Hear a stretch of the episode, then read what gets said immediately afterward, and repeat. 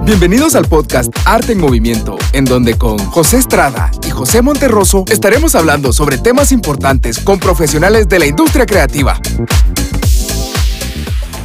Hola a todos, bienvenidos a Arte en Movimiento. Mi nombre es José Monterroso y hoy me acompaña Manuel Estrada para recibir a un invitado muy especial. Él es un director de fotografía con mucha experiencia en el campo de las producciones audiovisuales, tiene también muchas formaciones a lo largo de toda Latinoamérica y él es Felipe Díaz. Felipe, ¿cómo estás? Qué gusto tenerte aquí. Bien, bien, más bien a ustedes. Gracias por la invitación y por pues, eh, formar parte del proyecto de ustedes. Es un gusto que, que, nos puedas acompañar hoy. Gracias Felipe. Y contame, eh, ¿qué te influenció a ser director de fotografía? Ya, pues a mí realmente me influenció mi, mi, papá, ¿verdad? Porque pues él fue el que me dio la oportunidad de tener o crecer con una cámara VHS en, en la casa y tener pues cámara de fotos también, ¿verdad? Y pues sin pensarlo, ¿verdad? Eh, estaba en quinto primaria, recibí mi primer curso de periodismo y pues eso, entonces me fui como metiendo, trabajé en radios comunitarias, luego logré entrar a la universidad a estudiar comunicación y ahí fue como fui descubriendo, hice televisión un montón de tiempo también, hasta que logré entrar al cine y en el cine pues eso, empecé en la parte de edición y ya cuando me dieron la oportunidad de especializarme, pues descubrí que pues a través de las imágenes se puede transformar mucho de lo que necesita la sociedad, ¿verdad? Entonces el crear imágenes y poder transformar el pensamiento de la gente o pues no sé, ese tipo de cosas fueron los que me hicieron y me inspiraron en volverme director de foto. Es súper interesante, yo creo que es toda una historia, ¿verdad? Y hoy que ya sos director de fotografía, pues ya has recorrido todo un camino, te has llenado de experiencias por lo que contabas. Y en este punto de tu, de tu carrera, de repente podrías compartirnos algunos tips, por ejemplo, en qué te basas para hacer encuadres, esos encuadres que, que pues llaman la atención de la gente, ¿verdad? Y que son trascendentes dentro de una producción. Pues realmente, eh, ¿en qué me baso con esos encuadres? Creo que aprendí muy, muy a favor mío, ¿verdad? Que el conocimiento es, debe ser la prioridad en lo que querramos hacer, ¿verdad?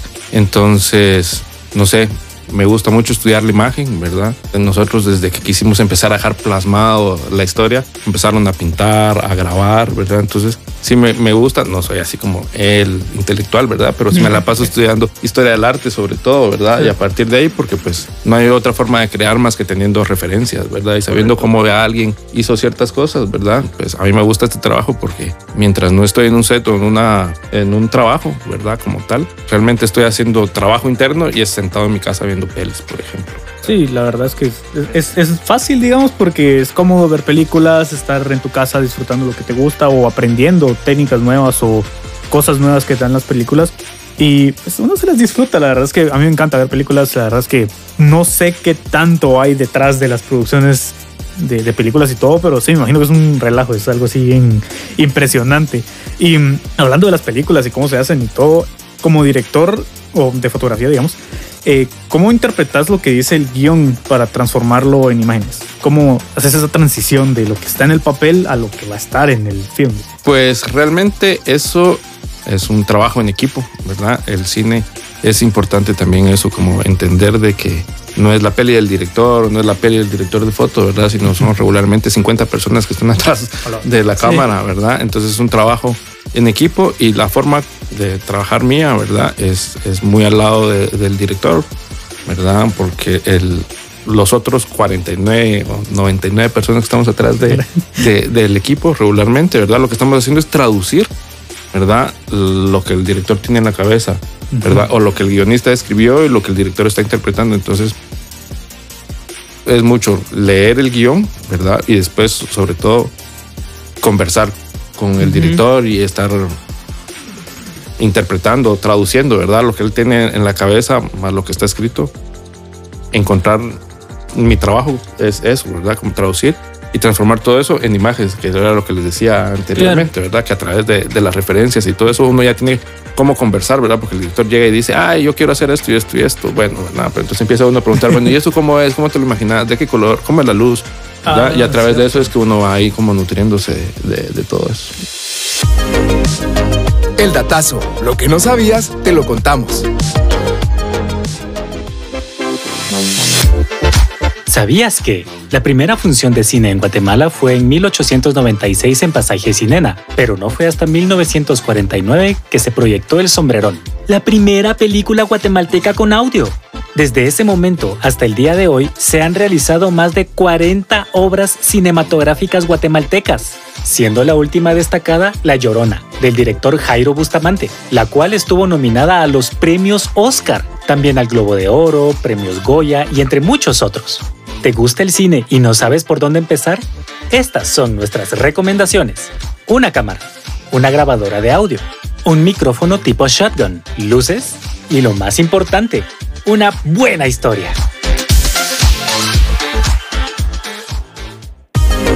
Esto fue El Datazo.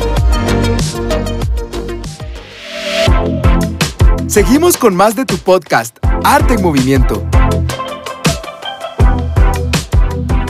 Pues me parece bastante interesante cómo mencionas que no es solo pues la parte del director de fotografía, ¿verdad? Sino que es todo un equipo. Pero yo creo que también eh, has de tener, como tienes bastante cercanía con el director, hasta cierto punto a veces uno pues tal vez tiene algo en mente, quisiera intentar algo nuevo. Has de tener tu marca también, ¿verdad? Dentro de las producciones, eh, pues eh, tomas que sean muy tuyas. ¿Qué tanta libertad sientes que, te dan los directores para poder pues transmitir también tu esencia dentro de, como director de fotografía? Yo creo mucho en que las cosas pasan por algo, ¿verdad? Entonces, casi siempre con todos los directores con los que trabajo es porque tenemos como cosas eh, muy en común o afinidad o porque nos gusta el mismo cine o porque nos gusta. Entonces, ya a partir de ahí, ¿verdad? Ya empieza la, la, creación como tal. Entonces, yo siempre he dicho que, pues, por lo menos con los directores con los que yo trabajo, trabajo por eso, porque somos como personas con las que nos tenemos la confianza de decirnos y en todo caso él, yo le digo, mira lo que me acabas de decir, pienso que podría ser así y es tanta la confianza que me dice, no, la verdad es que eso no puede ser, ¿me entendés? Entonces, Entonces ya cuando uno llega realmente al set a hacer la historia, pues ya como que el, momento creativo como que ya fue. Entonces, sí, claro. ¿verdad? Yo creo que más bien eso dependerá más bien del director, porque si hay un director que coarta a su crew, pues entonces ya está cortando su película. Entonces, más bien es, como por ahí la, la cosa de, de, compartir, más bien, ¿verdad? Porque lo vuelvo otra vez, ¿verdad? Es como, ay, si a mí se me ocurrió esto y eso va a ser genial la peli, ¿verdad? Y capaz sí está contando, ¿verdad? Entonces, por eso les decía que el, el cine es súper colectivo, ¿verdad? Entonces, todos aportamos, ¿verdad? Y no es como que, por ejemplo, ah, yo me dedique solo a pensar en la imagen. Yo lo primero que hago cuando leo un guion y empiezo a pensar en las imágenes, ah. empiezo a a pensar qué se escucha con esas imágenes, ¿verdad? Porque hay muchas cosas que se cuentan fuera de la imagen, ¿verdad? Entonces uno puede pensar en hacer una gran imagen, ¿verdad? Pero si no está pensando en lo que el espectador va a escuchar, de nada sirve, ¿verdad? Todo es complementario en eso. Sí, y aparte la libertad creativa creo que en estos tiempos estaba bien, bien difícil porque, como decís tú, hay 50, 100 miles de personas detrás de eso que están en el proceso creativo y cada uno quiere poner su semillita, digamos. Entonces es como muy complicado que a una persona le den bastante creatividad o bastante libertad en eso que porque todos tienen que participar y por algo están ahí, ¿verdad? No están solo por el espacio, digamos, ah, se necesitan 100 porque 100 personas son, no, o sea, son, están las personas que se necesitan y cada uno va a aportar algo, así como vos aportaste, como lo dijiste, para la imagen, qué dice la imagen, qué dice el, el guion, qué puede interpretar y todo eso, otras personas tendrán otras perspectivas y otras ideas y la suma de todo eso es lo que hace que estas producciones salgan tan, tan bonitas, tan que puedes sentir que, que, sos parte de ellos, digamos, que te puedes conectar y sea envolvente, digamos. Claro. sí, la verdad es que está, está en chilera eso, saber que hay bastantes personas atrás de, del proceso de creativo, digamos, de una película, de un corto, de, de un documental también, porque nos contaron que también ha sido parte de, de unos documentales y también quisiera saber eh, qué retos has enfrentado a lo largo de tu carrera y cómo has llegado a resolverlos. Pues el reto es un montón todos los días desde levantarse, de y, estar en este país, ya eso es todo un reto. Pero, pero creo que el, reto más grande que me he encontrado y que estoy trabajando en él es mm, hacer entender a la gente que necesitamos formarnos y capacitarnos. Ese es el reto más grande porque cabal, como vos lo acabas de decir, ¿verdad? Hay 50, 100 personas, pero si los que están ocupando esos espacios no saben lo que tienen que hacer, entonces tampoco estamos llegando como a un buen lugar, ¿verdad? Entonces creo que el reto más grande, que también les digo, estoy trabajando en eso, no puedo ponerme a exigir que la gente se forme, ¿verdad? Pero tuve la dicha de formarme en el cine, de especializarme en una cosa en el cine, pero para especializarme en eso tuve que conocer todo lo que tiene que hacer ese departamento de fotografía. ¿verdad? Entonces, en teoría, si ustedes me pueden hacer una extensión, yo se las hago. Si me pueden a conectarme la electricidad, yo lo sé hacer. Que no lo haga ahora de, de profesión, porque pues le Porque tengo cierto respeto a eso, como eso. más. Pero sí, ¿verdad? Pero igual necesito capacitar a esa gente para que cuando yo diga necesito una extensión, hay alguien que lo pueda hacer, ¿verdad? Entonces, he tenido la dicha también, pues eso, de participar en procesos de, de formación en, en otros espacios, en la escuela donde me capacité en Cuba, ¿verdad? Luego me dieron la oportunidad, voy todos los años a dar clases, pero además parte, fui parte de- del consejo académico.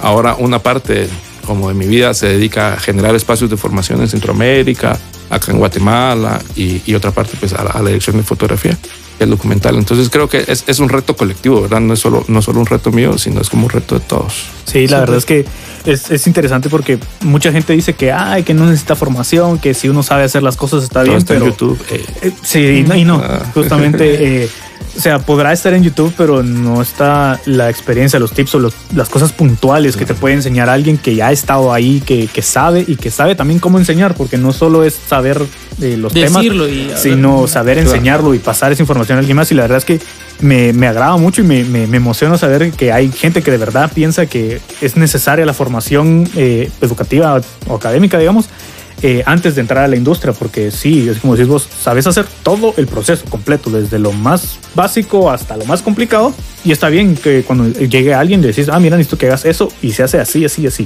por Claro. favor.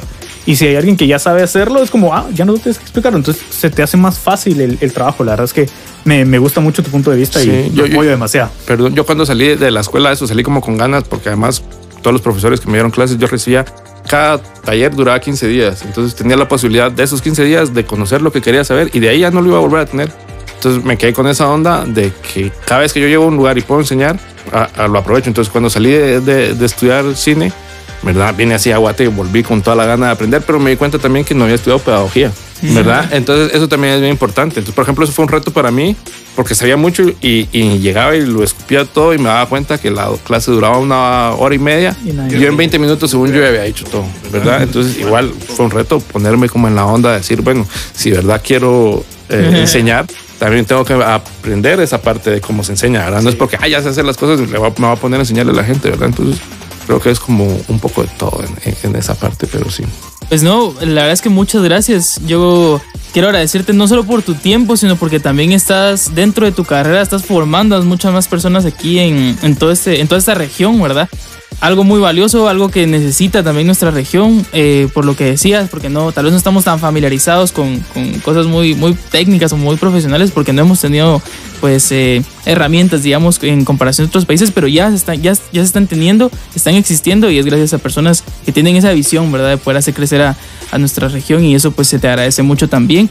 Eh, gracias por el tiempo, el espacio y pues no sé si puedes compartir cómo pueden encontrarte en tus redes sociales o cómo pueden ver tus proyectos. Pues nada más que todo agradecerles igual el espacio, ¿verdad? Invitarlos eso, a que se sigan formando, ¿verdad? La vida eh, de formación no acaba cuando, cuando uno se gradúa de, de ningún lugar, ¿verdad? Porque termina. tampoco es, ajá, nunca termina, ¿verdad? Siempre hay que estar estudiando. Y pues yo no soy muy de redes sociales, pero pueden buscarme en mi página de internet. Ahí tengo algunas cositas que, que he hecho, porque no todo se puede hacer público, pero es felipompon.com. Ahí me pueden buscar, ¿verdad? Y todo el mundo que me conoce en el medio me conoce como Felipón, ¿verdad? Cada vez que alguien me dice Felipe, siento que me está matando, ¿verdad? Porque llevo 20 años haciéndome una carrera y pues eso, entonces en la calle casi ya no, no respondo cuando alguien me, me dice Felipe, ¿verdad? Pero, pero sí, eso, y ahí estamos a la orden para lo que quieran, ahí igual está mi contacto, mi correo en la página y en lo que les pueda seguir echando la mano. Gracias. un Gracias. Felipón, de verdad. Gracias, Felipón. Gracias por, por estar aquí con nosotros, por compartir tus, tus experiencias, también tus opiniones. Y muchas gracias por estar con nosotros. Gracias, Monterroso, y los esperamos en el siguiente capítulo. Arte en Movimiento por Mobart.